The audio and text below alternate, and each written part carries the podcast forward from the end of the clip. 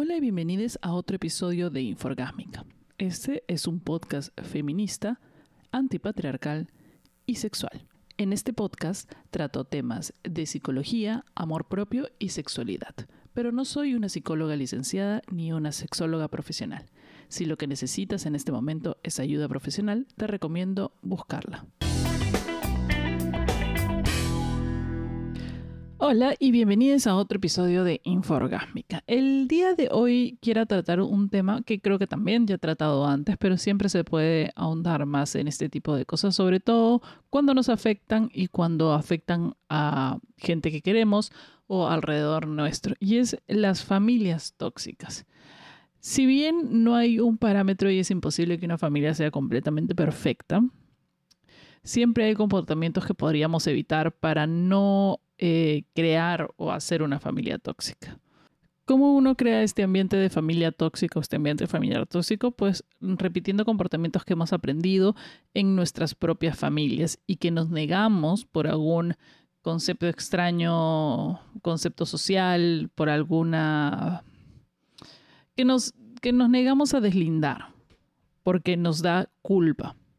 Y la culpa es un sentimiento complejo que nos hace caer y repetir comportamientos tóxicos en nosotros mismos, ¿no? Y nos hace repetir nuestros patrones una y otra vez sin poder salir de ellos. Para esto, como siempre, tenemos que analizar nuestro pasado y nuestra nuestra vida en familia y también reconocer qué comportamientos de nuestros padres, nuestros tíos o nuestros abuelos han sido tóxicos y con los que nuestros padres también han creado. Nosotros no queremos aquí echarles la culpa a nuestros propios padres de haber creado un ambiente tóxico, porque ellos son productos de a su vez de sus propios padres lo que queremos hacer es reconocerlos para poder romper este ciclo, esta cadena con nuestros propios hijos o con nuestros hermanos también, porque eh, si estás aquí escuchando y si estás interesado en el tema, eres una persona que es capaz de reconocerse o reconocer parte de su familia o reconocer a personas de su familia como elementos tóxicos en el ambiente familiar y estás aquí porque quieres cambiar, o sea, tienes un, un interés en que eso ya no siga sucediendo, un interés en curar. Y como siempre, lo más importante para cualquier cambio, para ser más saludable mentalmente, emocionalmente y para crecer emocionalmente, es eh, el querer cambiar, el reconocerse como parte del problema, el reconocer el problema y decidir cambiar. Mientras no reconozcas el problema, o sea, todas esas personas que aún no reconocen sus problemas que tenemos alrededor, no podemos luchar contra ellos porque no, se puede cambiar si no se reconocen como personas tóxicas o, o reconocen en sí mismos comportamientos tóxicos. Entonces eso también, que ya hemos hablado con algunas especialistas, con Silvana y con Cecilia Bonacino, que hay que definir que existe tanto personas tóxicas en general y personas y comportamientos tóxicos. Todos podríamos haber sido en algún momento o haber tenido en algún momento comportamientos tóxicos con otras personas y generalmente los seguimos, los podemos repetir y generalmente no nos vamos a dar cuenta hasta que alguien nos lo haga saber. Y dentro de nuestras familias y dentro de nuestros círculos familiares, eh, sea cual sea la conformación de tu familia, eh, estos eh, pueden existir una u otra, comportamientos tóxicos o personas que son inherentemente tóxicas y que no se han dado cuenta o que no quieren darse cuenta. Mucha gente dice que las familias disfuncionales son esas familias que están separadas o familias que no son la estructura que, que, los fanáticos religiosos quieren hacernos creer, ¿no? O sea, piensan que la familia la conforma papi, mami y hijitis. No. Las familias se, conforman de muchas maneras y muchas conformaciones que suceden en la vida porque el padre abandona, porque la madre abandona, porque ambos padres no pueden cuidarlos y los cuidan los abuelos, los tíos, etcétera, etcétera, a veces son ambientes muchísimo más saludables que los de la estructura familiar como los quiere reconocer la Iglesia Católica, que es papá, mamá, hijos. O sea, un ambiente tóxico, una familia tóxica, es una familia aquella que, en el cual el papá y la mamá no reconocen que deberían separarse. Y, este, y esa interacción em, de, en su relación afecta a los niños. de la familia. Una familia tóxica es una familia en la cual el padre ha abandonado a, los, a, la, persona o se ha ido con otra, con otra familia y la madre por un, digamos, por un, no es un problema, pero por una necesidad eh, emocional quiere reconectar con esta persona que los ha abandonado y arrastra a los hijos en una pelea, en una búsqueda, en un acoso hacia esta otra persona que ha decidido abandonarlos. Lo mismo sucede desde el otro lado.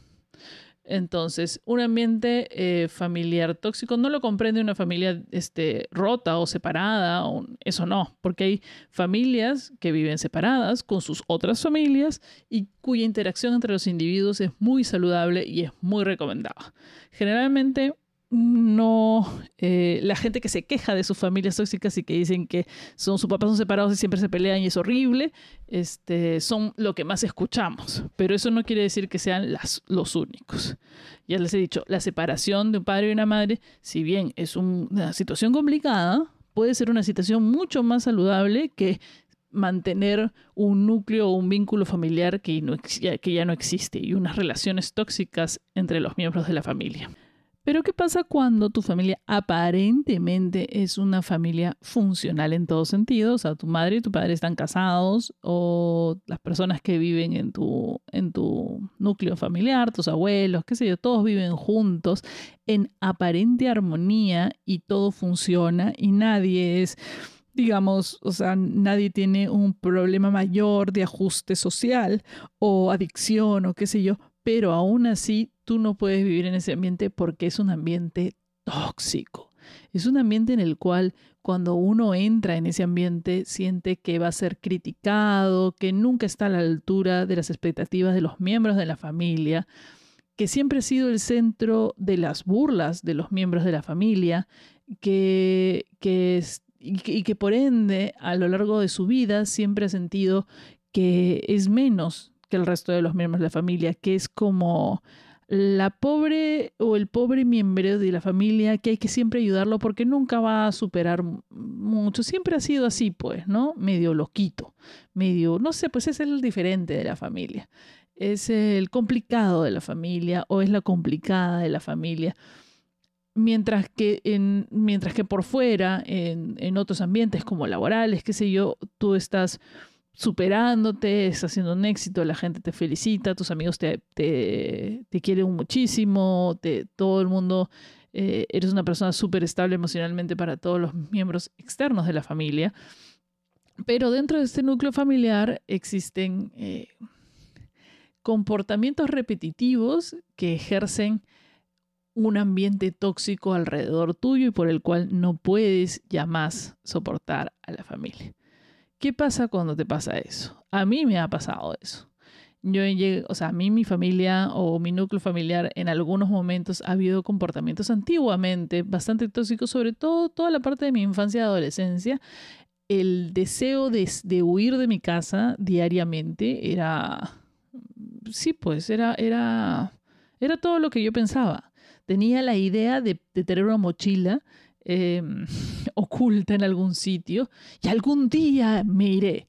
Y esto puede, este puede ser un pensamiento muy gracioso, un pensamiento muy adolescente, infantil, pero denuncia o deja ver ciertos comportamientos complicados dentro de la familia. Y no estoy hablando eh, de cosas muy, muy complicadas, porque la gente siempre quiere eh, minimizar eh, los problemas de los otros porque no son suficientemente graves. Y eso también es algo malo, es, eh, eh, es muy malo. O sea, todos nuestros problemas dentro de nuestra realidad marcan o calan o determinan nuestros comportamientos eventualmente.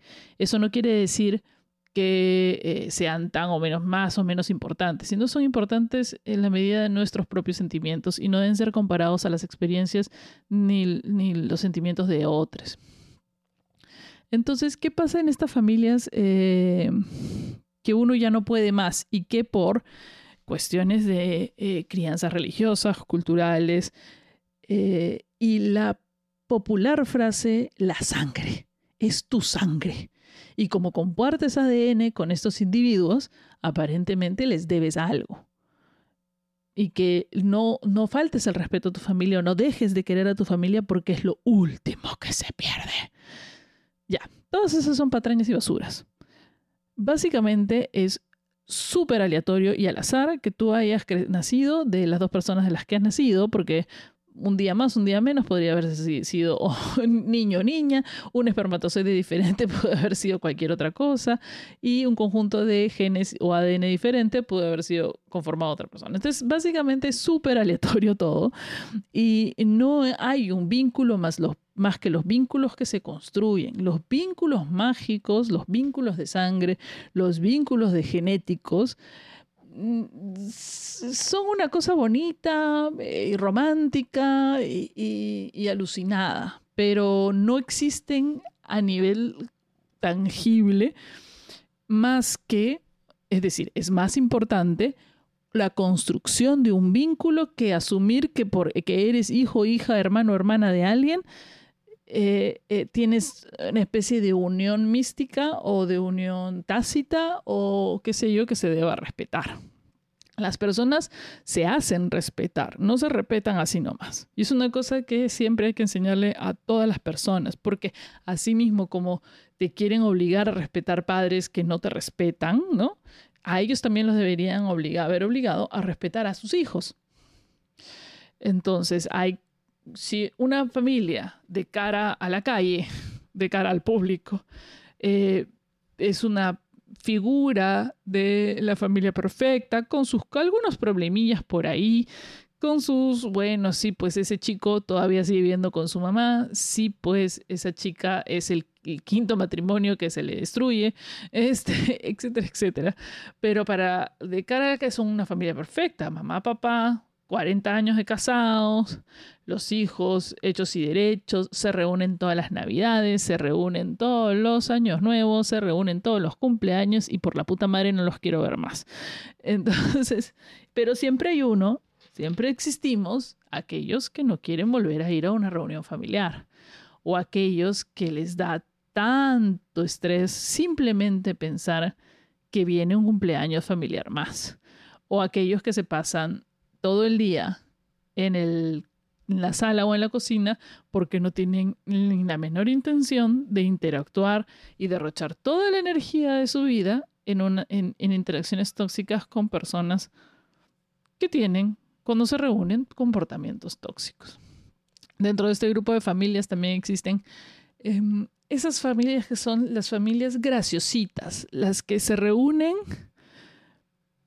bueno, yo conozco una familia que se reúnen básicamente todas las semanas y lo único que hace es discutir entre ellos y cochinearse entre ellos porque todos tienen que tener correa. Ese es, la motivo. O sea, no hay nada más tóxico que decirle, o sea, si tú le tienes que, le dices a una persona, que lo que, que, cuál es su problema, que lo que le falta es correa, es porque eres un ser tóxico a la enésima potencia o te estás teniendo un comportamiento tóxico a la enésima potencia. ¿Tú crees que es gracioso burlarse constantemente de una persona y que la, que, y que la persona que tiene que eh, aguantar todo eso, o sea, que una persona normal tiene que aguantar todo eso naturalmente y que, que si se queja tiene algún problema? Eso, Dios mío, es el comportamiento más absurdo que he escuchado. Es decirle a la víctima, porque en ese momento está siendo una víctima, una víctima de bullying familiar. Y no me importa si alguien me dice, ay, pero ay, qué sensible. Sí, pues, todas las personas tienen distintos niveles de sensibilidad y nosotros tenemos que estar atentos a ellos y estar atentos a los mensajes que ellos nos dan. Porque sí, es gracioso ser un, hacer chacota a una persona. Es gracioso todo el mundo lo ha hecho, todo el mundo, qué sé yo, hacer chacota. Si la persona le, le gusta, si la persona acepta y si la persona también devuelve la interacción, también, todo bien.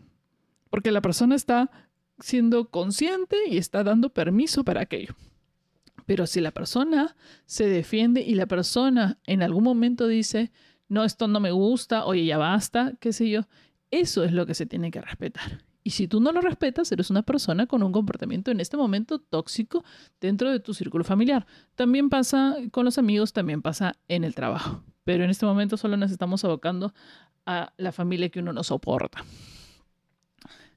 Lo mismo pasa no con las bromas, sino con los, ¿cómo sería? Los consejos que no te he pedido.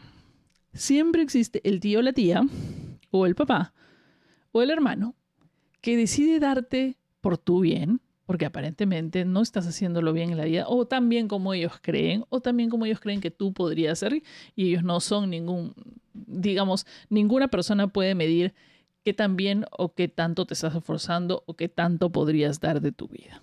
Entonces, estas personas en su magnanimidad eh, de, ser tan exitosos en su vida aparentemente, deciden darte consejos que no has pedido.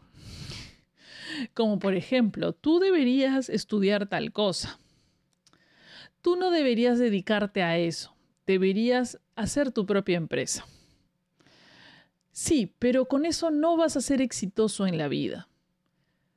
Ay, qué graciosito haciendo sus cositas de arte piensa que va a hacer. No, lo que tú tienes que hacer es un arte que se pueda vender. Así como ese Marcelo Wong. para los artistas es la clásica.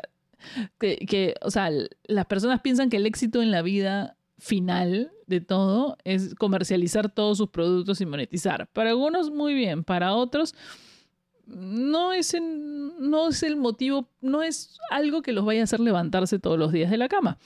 Eh, de repente expresar ciertas cosas es lo que hace, los hace levantar de la cama, entonces no quieren crear gorditos de Marcelo Wong ni alitas que se cuelen en la pared para ah, convertir todo lo que tocan en una especie de negocio o arte en masa, ¿no?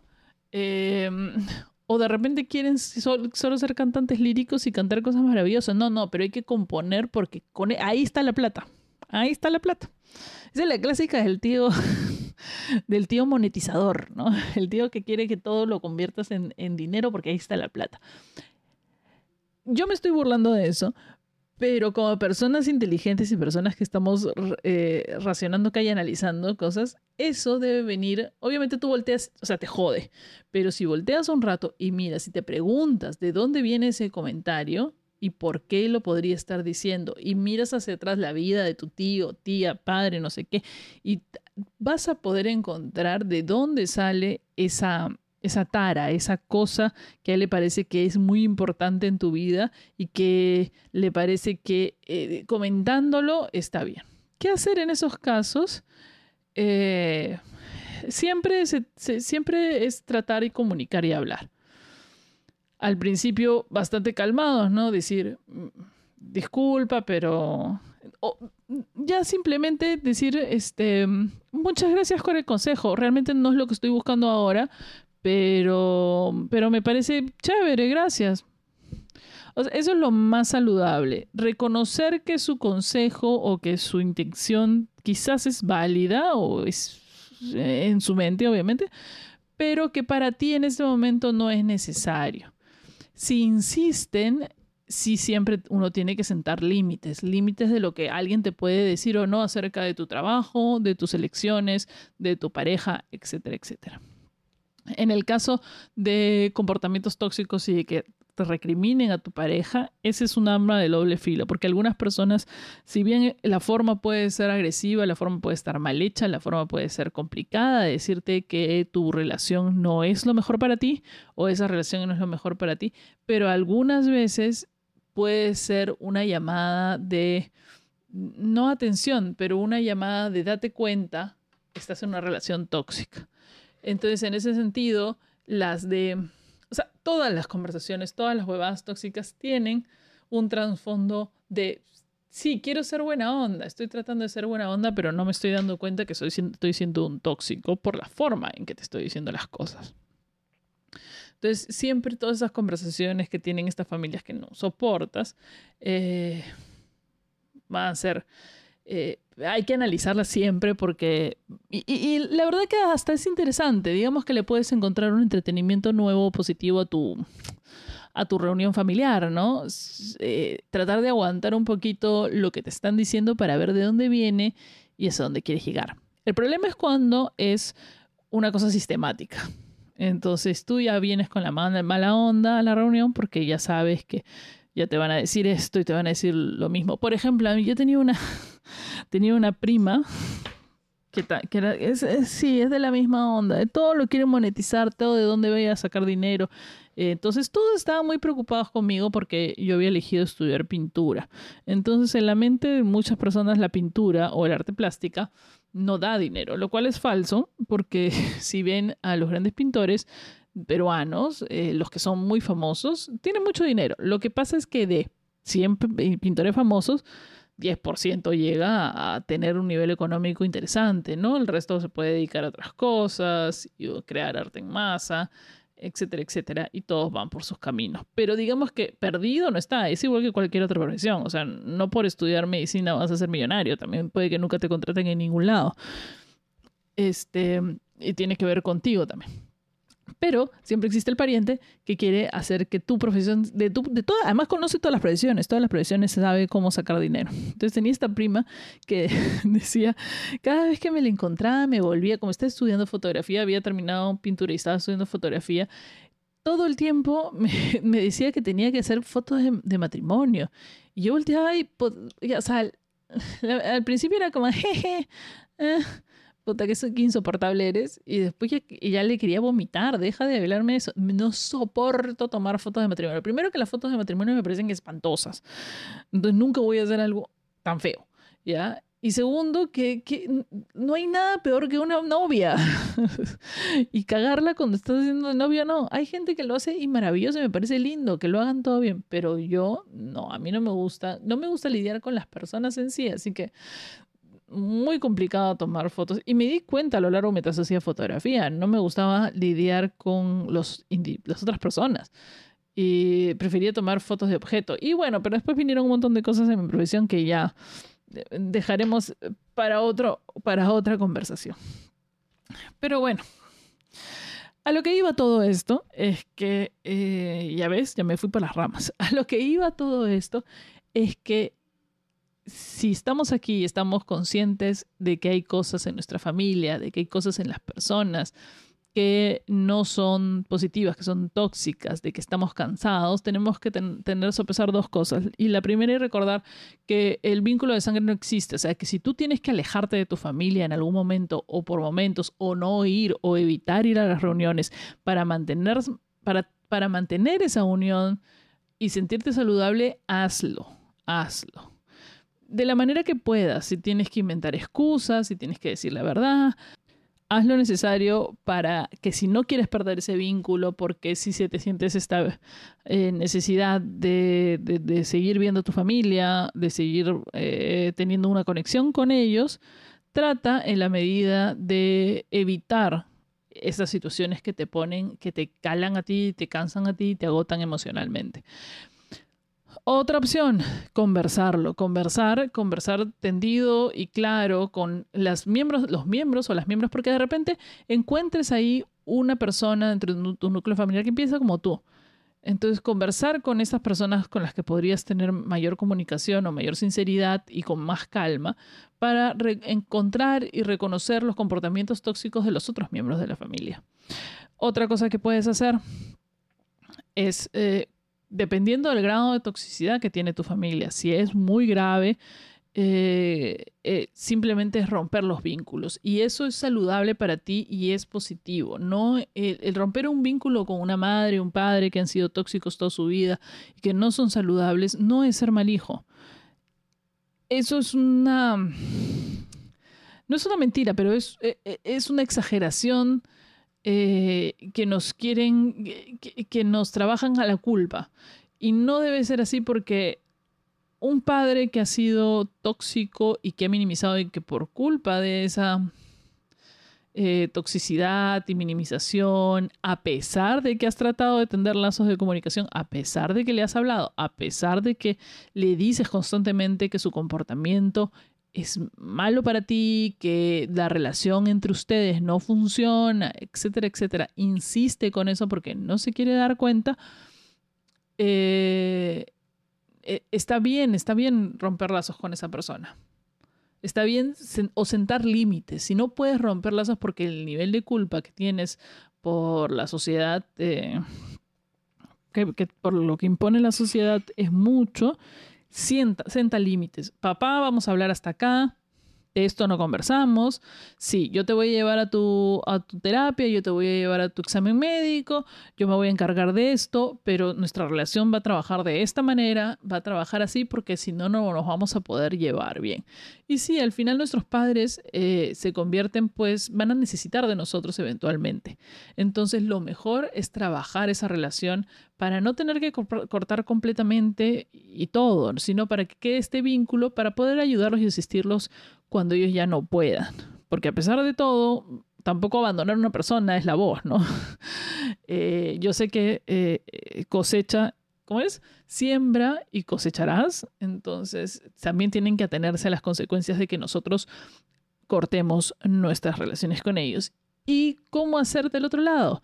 Una vez que has analizado cuáles son esos comportamientos tóxicos, esas frases tóxicas, esas, esas palabras hirientes que te calan y emocionalmente te dejan inestable, cuando tú tienes tus propios hijos, recuerda este tipo de cosas para que no cometas los mismos errores que están cometiendo tus padres contigo y que sus padres cometieron con ellos. O sea, una forma de es romper el círculo. Si estás aquí, si estás escuchando esto, es porque tienes una idea de que esto es cierto y una necesidad de cambiar.